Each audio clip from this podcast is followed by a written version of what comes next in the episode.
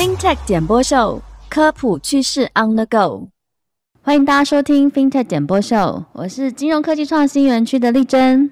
好哦，那说到独一无二的虚拟资产哦，就一定要来谈谈人人都可以创作的 NFT。那这一两年来，陆陆续续也有许多知名的 NFT 系列哈，其实受到大众的欢迎哦，像是一些元老级的无聊猿啦，或者是一些菲塔贝尔哦，这应该有在收集或是玩的人，应该都多多少少都有开始入手了。那其实这些之外，好像国内有歌手、网红，好或是一些企业，也都开始透由这个趋势。NFT 这样的一个呃艺术的创作哈，来做一些行销推广，像是台湾最知名的鲜蔬机店啊，那个诗源也推出的啊所谓的四季豆 NFT 啊，这个其实蛮蛮蛮有趣的一个亮点啊，的确当时有吸引住我。好，那这一集其实我们要来点播啊 NFT 的一个不得不 必须要关注 NFT 的一个专家。好，我们请舒律师来跟我们聊一聊哈，这个从去年开始就拥有非常高话题度的 NFT 议题。那我们就先请舒律师来跟我们的听众打声招呼吧。Hello，大家好，我是肖伦。啊，舒律师，我想问你，你今年 今年 NFT 了吗？今年没有，去年也没有，啊，明年也不打算。好，那其实我也没有啊，我们是应该是同一族群的人啊。不过其实我们虽然没有哈，但是听众也别担心哈，我们的确对于这样的一个市场哈有一些观察哈。我们想说也聊聊大家最常在生活中被讨论到的哈，有一些不管是它的法制面，或是它的应用面，好，那真的买的人他他又。关注在哪几个点哈？那首先一开始，我想先请教苏律师哈，NFT 到底是什么啊？NFT 它名字好像叫做非同质化代币。那其实我的理解，它就是运用区块链技术，那这几年所发展出来的一种商品，可以把它理解成跟我们一般人比较常听到的，像是比特币啊、以太币这些。虚拟货币是类似的概念，那它的特色在于它所谓的非同质化，那也是刚刚丽珍在一开始介绍提到的这个独一无二。不过我个人对于这个独一无二。是保持一个比较怀疑的态度。嗯，对。怎么说？他不是像我知道那个无聊猿哈，他可能每一个长相我是分不太出来，但他每一只长相哈，可能哪里颜色不一样，他就是换一只，然后就说这一只是是独一无二的啦。对啊，它就是会换一些小地方，嗯嗯嗯，那有点像我们以前玩游戏那种帮游戏角色换 skin 的那种概念。最早 NFT 它都被说应用在艺术品上面，艺术品本身可能是独一无二的嘛，哈，比如说我们故宫的翠玉白菜。哦，或是这个那个那一块叫什么，像肉一样的石头，对它艺术品本身或许是独一无二。那 NFT 它应用就是说，那我在这个网络上，我用区块链技术去发行一个凭证，这个凭证它只用来表彰那个独一无二的艺术品。区块链技术上面，它这个凭证只会有一个，所以它叫做独一无二。可是。你你觉得呢？你觉得这样子有叫做算是符合独一无二的概念吗？因为我自己本身是比较虚拟的，我看不到的，我可能会稍微有一些些不安全感。好，像我跟苏律师都不买，我们都会觉得这是有钱人的游戏，我们没有钱。然后在我们比较可能在现实生活中定额，定期定额的买股票。就是现实生活中功能比较少啦，哈，然后可能也缺乏一些所谓的法规啊的保障，哈，我们自己的想法。但是我另外一群朋友，他们有买的人，他们其实是对于 NFT 这一块，包含像是他有收藏的嗜好，那可能每一次在开放购买的时候，他们还会等时机去做抢购。那呃，你一抢购完之后，你。打开也有另外一种惊喜，那甚至未来他说还会有一些投资获利，我目前是还不知道有没有获利？嗯，我先想先跟丽珍说，你可以把你那一群买 NFT 的朋友，把我的联络方式给他们，也许他们之后用得上。对。那刚刚苏医师有提到说，NFT 很多创新应用，除了一些艺术品的收藏，其实很多的企业也会用这个 NFT 去做一些商业的行销。那个亮点看起来也是还蛮吸引人，有一些话题的，对吗？你讲行销，其实，在你刚刚的介绍里面有提到说，他们要去抢购，那甚至是他们买之前不知道自己会买到什么，嗯嗯，这有点像是之前百货公司卖福袋的那个概念。嗯，我觉得他这样的一个，我们说饥饿行销，或者是要大家去抢购，然后不知道里面的内容，那对于他未来的增值。或者是我买的当下物超所值的这个期待，确实它就是一个行销的概念。对，那连接到你刚后面讲的，包含说我们报章杂志上都会看到，像一些运动品牌啊，Nike 啊，或一些精品，他们也都在。发行 NFT，嗯，什么数位球鞋啊，刻字化 NFT 球鞋的外观啊，你可以来兑换实体的球鞋。对，那说到底，它都是一个在网络上，然后用区块链技术去表彰的一个权证，我们称它为一个凭证或权证。那你要应用在现实世界里面，你都要经过一个兑换的过程。我觉得在这里，它就出现了很多呃值得我们注意的地方。第一个。兑换的过程，如果出现了一些不尽如人意的地方，那就会产生纠纷。我想到了，像有一个新闻，好像是什么乌龙停车场，他以为他买了那个停车场 NFT 的那个停车券，对，他可以一辈子都不用钱，可以去停他的停车场。你要听到一辈子，你就要很大程度的保持的一个戒心哦，不管是感情还是 停车位。OK，对。那像这个就很能够理解啊！我在网络上跟人家说你可以停一辈子，在现实生活中我没有地可以让你停的时候，嗯该怎么办？嗯，那尤其是当时候，如果我就是我花了很多的钱去买这个所谓终身停车的权利，对，最后却没有办法实现的话，对，那这里就会产生很多的纠纷。对，在我观察这个 NFT 的市场工作上，常常会被问到。嗯。那从早期的这个 ICO，然后 STO，然后这些虚拟货币的法律咨询，然后到近期大家也会来问这个 NFT 相关的法律问题，所以我们在工作上就会去接触到。对啊，所以我也想问，刚刚的一些法律的范畴会有哪一些，我们得去留意啊？嗯，我觉得直接讲法律的范畴可能会有点太过生硬。嗯，那我觉得其实大家从近期的报章媒体上可以看到，NFT 它很常出现一些比较简单一点的，就叫做消费纠纷。嗯，那甚至更严重一点的，那就是会有诈欺的问题。嗯，诈欺好像它会是一个大家觉得理所当然的，是我被骗了。但其实，如果我们真的在处理个案上啊，我们光光是到底什么是诈欺，这其实就可以在法律系来讲，这可能是可以写一篇论文的。那我我举个例子哈，今天如果你要买一个名牌包，嗯，你喜欢哪个牌子名牌包？人生一定要有一个 Chanel。那我问你哦，如果你今天花了十几二十万买一个 Chanel 的精品包，买回来之后才发现它其实是中国制的，两个 C 其实有一个是 G，那这样子这算不算诈骗？嗯，应该是诈骗吧，这没有问题。被骗，对。那我问你哦，如果今天有人跟你说，我有一个 Chanel 的精品包是真的，可是我只要卖你一万块就好，那你也去买了，那之后发现它是假的，那你觉得这算诈骗吗？应该不算。可是这个前提之下，我不会去买了。但是因为苏律师一直叫我买，所以我就买了，所以我会觉得是被诈骗。是被诈骗。对。可是你刚刚又说，其实你不觉得是诈骗。你看这里就出现了一个让人有点纠结的情形，就是我刚刚讲的，其实诈欺或是诈骗，我们是一个很习以为常的概念，但是它实际上在呃我们日常生活中会有很多呃不好判断的空间。哦，像刚刚那个例子，第二个例子就是我用一个一万块，就是远低于市价的金额去买一个人家说是真的名牌包，但后来发现是假的。那这时候就会有两种看法嘛。第一种看法就是，当然说，那就是力争贪小便宜啊。对啊。怎么会有人会用一万块卖真的 Chanel 的包包？所以你买的时候，你应该知道它不是真的。嗯。所以这是一种看法。嗯。但其实有另外一种说法，会说没有啊。不管如何，我买它不是因为它一万块或二十万，而是因为你告诉我那是真的。那我也相信那是真的。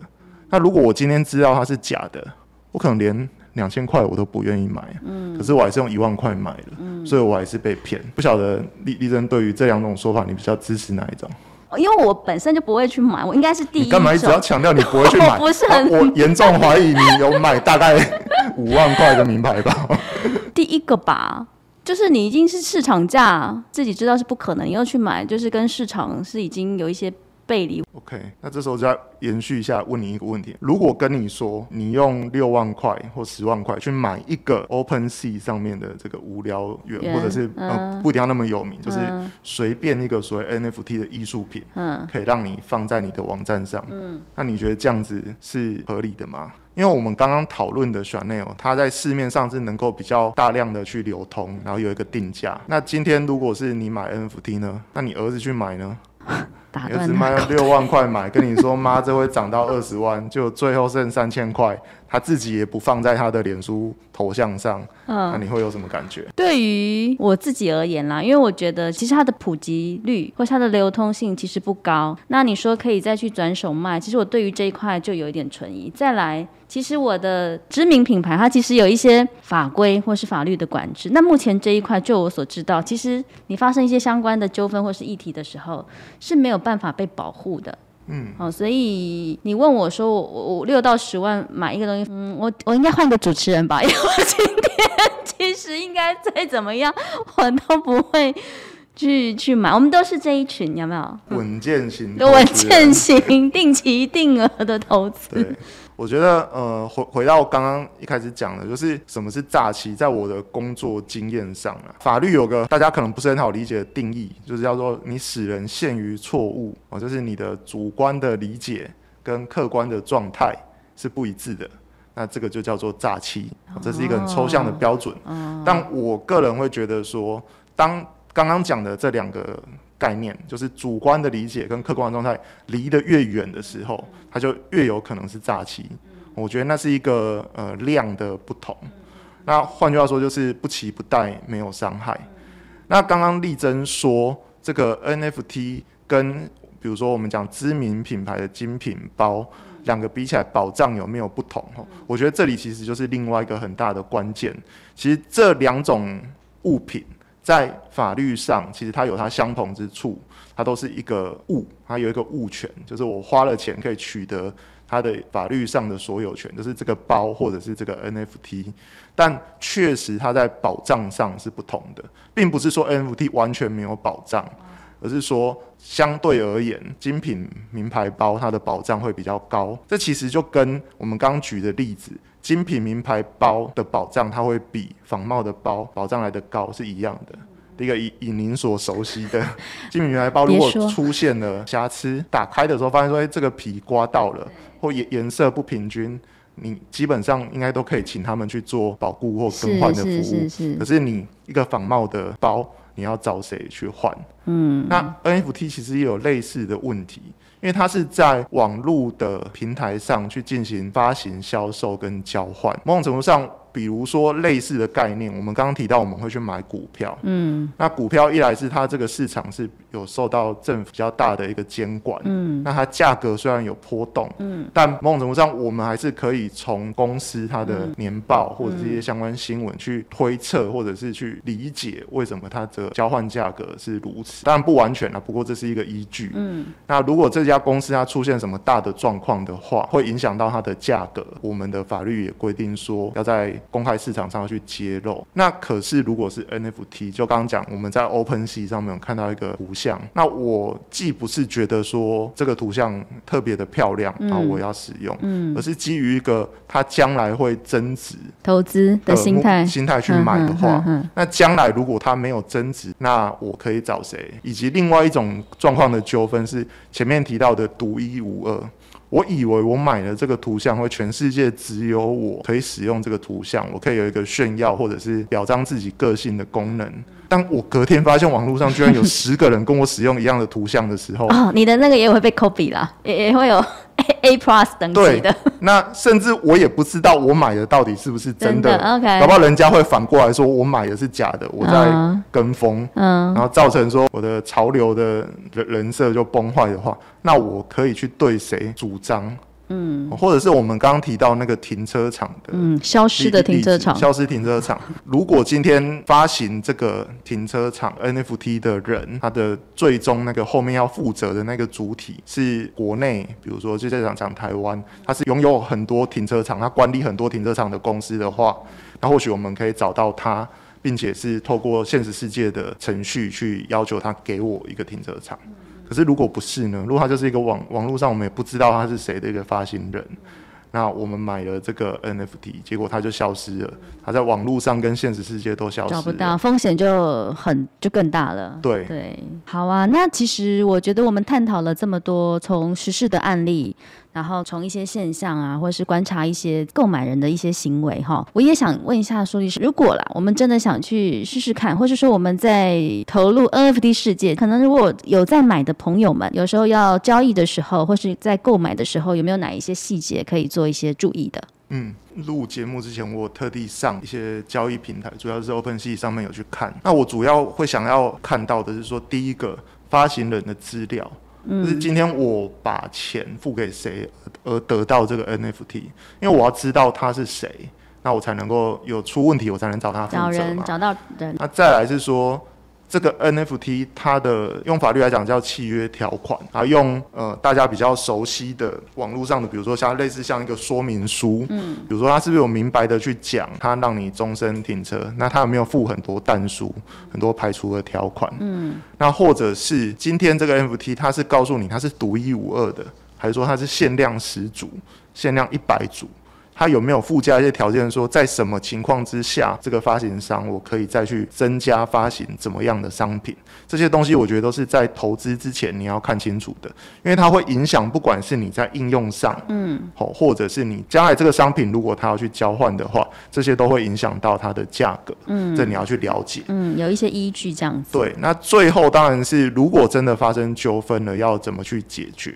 我就像是早期，嗯，或者我们都属于比较老一辈的，我们都经历过从这个实体的委屈苏律师了，是是是，我们都从实体的购物，然后现在都已经变成是线上的。对。那在最一开始的时候，其实线上购物也会被很多爸爸妈妈长辈觉得说没有保障。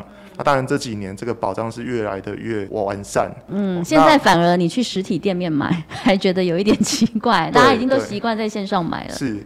那包含说前面提到的最主要是一个纷争解决。我今天比如说，呃，有一些机制是我无条件的去退换货，搭配这个发行人他是可以信赖的一个主体的话，那这就是一种解决方式。那如果不是这种大家合意私了的，那最终就是上法院嘛。好，如果道歉有用的话，那要警察干嘛？所以最终要上法院的话，那你要先看清楚，你今天买的这个商品，它如果真的要上法院的话。那要去哪个法院？哦，如果他今天约定的是在一个呃中南美洲的小岛上面的法院的话，我想一般人是很难因为这个几万块或几千块的纠纷，花那个成本去到这些呃我们讲的避税天堂，或者一些不知道你知不知道，我们台湾有很多公司，它就是 B V I 公司，晓得晓得。对，那当然这不不代表说这些萨摩亚商他不值得信任，他有时候只是税的考量而已。可是他的 entity 他的营运。包含说你跟他的契约的管辖约定在台湾的话，这样对呃，当然我国的消费者是比较有保障的。嗯嗯。可是如果这些网络平台他约定说，哎，我们纷争解决就去萨摩亚吧。那基本上我会认为说，那你买的时候你就要做好一个心理准备，嗯，就是如果发生纠纷的话，你很难透过司法的公权力去得到一个求偿。那某种程度上，你是把这个东西它不会发生纠纷，或者是都能够如你预期的去进行，寄托在完全寄托在这个发行人他的负责跟他的诚实上面。嗯。好啊，就是很谢谢苏医师哦。苏医师帮我们中诊的四点哈，就是如果说我们在购买的时候啊，哈，可能一些细节包含一开始他建议就是要卖方的一些背景啊，哈，这边可能要先做一些了解。那相关的签订的一些契约啊，或是说明上面是否有一些责任归属的议题。最后，如果真的在纠纷时，好的一些解决方案，好，那这一块其实也可以找苏律师啊。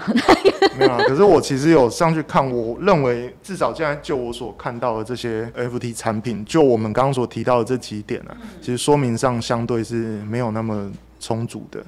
所以我个人才会认为说，呃，投资这样的一个产品风险是高的，尤其是当你想要是去做有一个获利的期待的话，那我就会想到，不知道立正知道，像比尔盖茨啊，或是巴菲特这些比较老派的投资人，他们都比较不看好虚拟货币市场，因为他们觉得这是一个搏傻的市场，就是你你要确定你不是最后一只老鼠，然后前面会有一个比你笨的人，他愿意用。更高的价钱来承接你手上的商品。嗯，哎，那我另外再请教，就是现在我们国内像刚刚提到的股票啊、证券啊，如果一些议题的话，其实政府也会一些除了保护消费者啊，可能一些国安基金进场等等。那 NFT 这一块，目前监理啊有一些相对应的做法吗？就这这一块，其实我觉得丽珍这个提问非常的好。刚提到，呃，不管是基金啊、股票或是保险，如果今天发生纠纷的话。第一个哈，在台湾能够去合法销售的这些金融商品，它最终要负责的人基本上都在台湾。那加上我们，比如说我们可以透过消费评议中心，嗯，或者是法院的机制，去确保说你的消费权益会得到公平的对待。但 NFT 基本上是没有办法去到评议中心的。那您刚刚提到的监理，其实也是一样的道理。基本上我国的金管会或者是央行。在现阶段，不认为虚拟货币是所谓的法定货币。嗯，那甚至直接去定义说，它不管叫数字货币啊、密码资产、虚拟通货这些也好，它在概念上都是属于物，它就是单纯的一个物而已。那所以 NFT 也放在这个范畴里，它就是一个单纯的物，就像是你走到杂货店去买一支扫把，或者你到 seven 去买一个香蕉。它就是一个物的交易而已，所以第一个，我们的金融主管机关并不认为它是受到监管的范畴。那进而，我们对于金融商品的一些消费者保护的制度也没有办法用在 NFT 上。那甚至政府其实也不只是金融嘛，我们这个有政府会做事。那好，这段剪掉，不是。对我我我们其实消消费者保护啊，包括说行政院的那个消消保会，那他会去制定相关各种商品的定型化契约也好啊，或者是它的应记载不得记载事项，用这种方式来保护消费者。那不过在呃 NFT 这一块，目前我们的脚步是还没有跟上到这里。OK，所以呃，大家如果要去买这种商品的话，那真的是要。自己要先做好一些心理准备，嗯，要比较全盘的去了解整个产业的一个市场哦。总而言之，新科技跟新商模的出现哦，刚刚苏律师有分享的，总是会有一体两面、一体多面这样的一个优缺点。那我们如何在所谓的发展的现况之下，哈，跟所谓的规范之间，怎么样去拿捏平衡呢？的确就是要好好去观察这个市场发展的一些变化跟方向。那最后呢？好，其实 NFC 能够在元宇宙世界的技术成熟跟民众好广泛的参与之后，哈，有机会可以成为数位认证的一个重要的工具。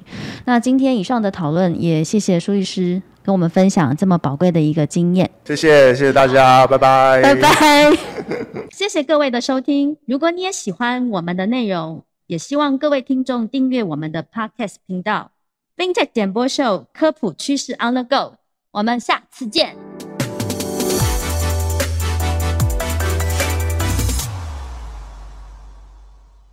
好哦，我们按照节目的惯例，我们最后也要来点播一首歌曲来呼应今天的主题。那我们就苏律师，你最爱的蔡依林，我我唱。对。那我唱，你们会帮我发行的那个题吗？不要，我不要唱。他都不唱啊，那怎么办？